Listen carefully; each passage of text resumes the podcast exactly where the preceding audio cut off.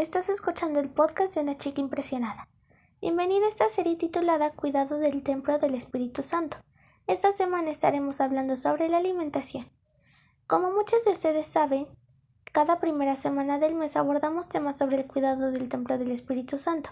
Primera de Corintios 6:19 dice, ¿no saben ustedes que su cuerpo es, el, es templo del Espíritu Santo que Dios les ha dado y que el Espíritu Santo vive en ustedes?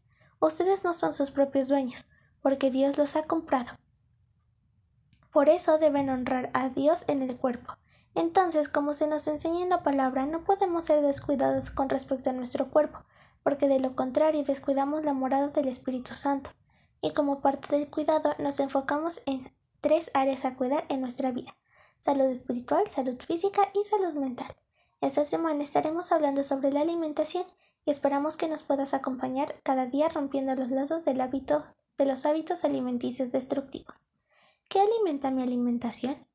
Comemos porque tenemos la necesidad de alimentarnos, pero también comemos por otras tantas razones, y muchas veces equivocadas. La comida muchas veces es una fuente de frustración y de derrota para muchas jóvenes cristianas, ya sea porque comen poco o mucho. ¿Recuerdas a Eva, la esposa de Adán?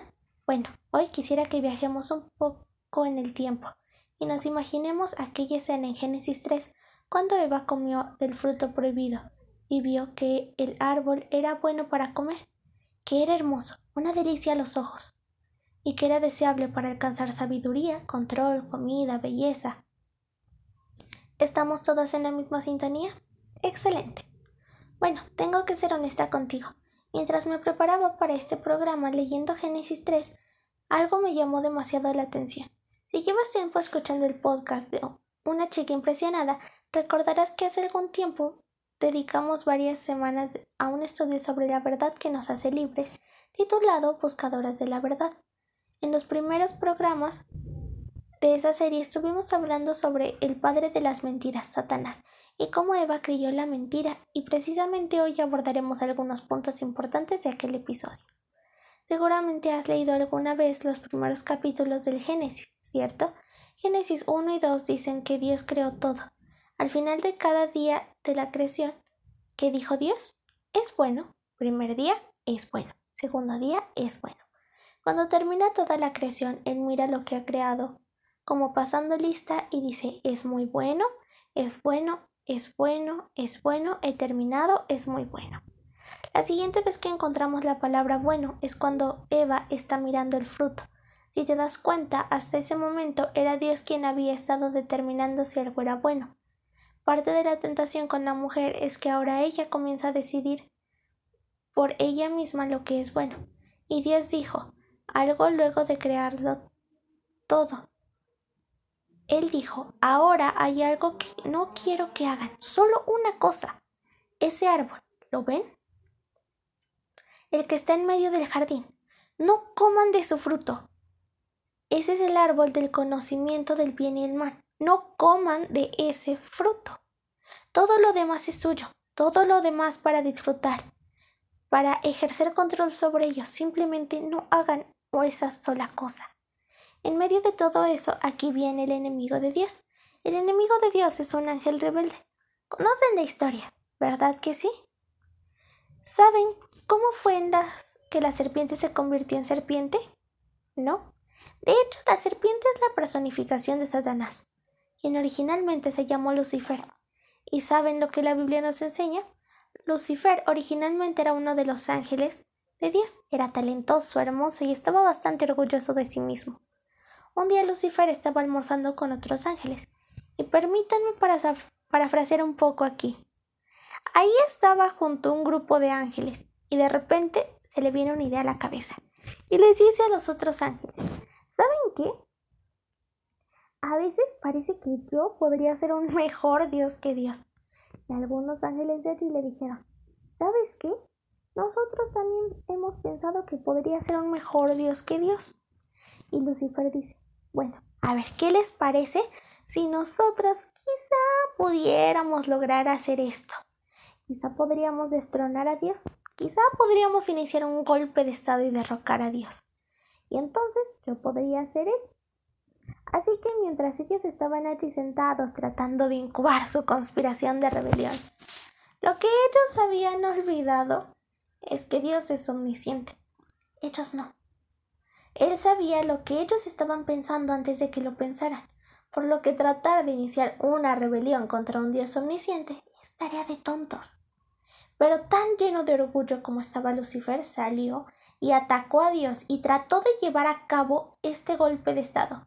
Por supuesto, de acuerdo a Isaías, Dios lo lanzó a la tierra junto con la tercera parte de ángeles. Fue en ese, en ese contexto que Dios le dijo, Tú tienes cierto nivel de dominio sobre la tierra, pero lo tienes que hacer bajo mi control. Es aquí donde viene la serpiente.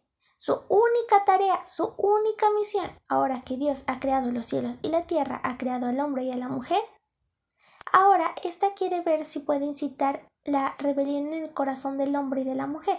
Él aún quiere llevar a cabo ese golpe de Estado. Todavía quiere gobernar.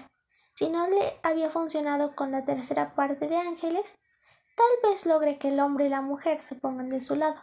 No sé si eso es lo que estaba pensando o no, pero su plan es derribar al hombre y a la mujer.